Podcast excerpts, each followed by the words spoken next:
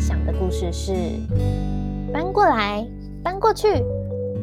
作者跟画图的人都是达尼拉·库洛特，翻译的人是方素珍。故事要开始喽！这是长颈鹿，它非常高大；这是鳄鱼，它非常矮小。它们最大的不同就是身高相差了两百四十三公分。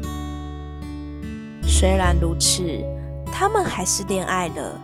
至于他们是怎么认识的，那又是另一段故事了。无论如何，鳄鱼和长颈鹿非常高兴能和对方相遇。当然喽，真心相爱的伴侣都会想要一栋属于。自己的房子，这样他们就可以生活在一起。所以他们搬到城市的边缘，搬进了鳄鱼的小房子。不过那不是个理想的地方，而且非常非常的不理想。长颈鹿走到哪里都会撞到头。当他躺在床上时，只要伸展一下四肢，他就完全看不到鳄鱼了。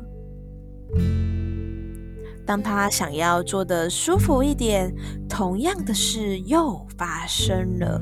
嗯，不如我们搬去你家吧。鳄鱼对长颈鹿说：“小鳄鱼住大房子，应该比长颈鹿住小房子舒服吧？”所以他们搬到城市的另一边，搬进了长颈鹿的大房子。但是住在那里也有很多困难，而且非常非常的困难。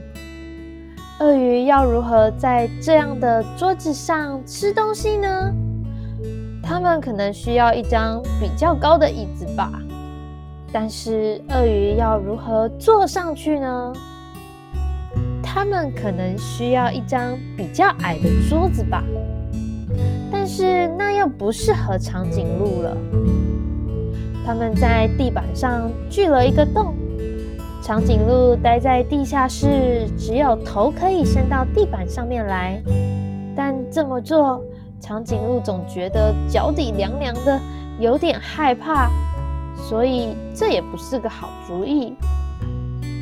其他情况也都一样不方便，门把太高了，楼梯太陡了，马桶太大了，甚至晾衣服都有困难。即使鳄鱼很认真的练习走绳索，鳄鱼和长颈鹿越来越难过，不能让事情再这样下去了。他们一致认为，鳄鱼不能忍受这一切，长颈鹿也是。唯一没有问题的地方就是在床上，他们只有躺在床上时，才能拥有相同的高度。这时候，他们可以注视着对方，给彼此一个最甜蜜的微笑，就像他们最初在一起时那样的快乐。于是，他们在床上想出了一个解决问题的方法。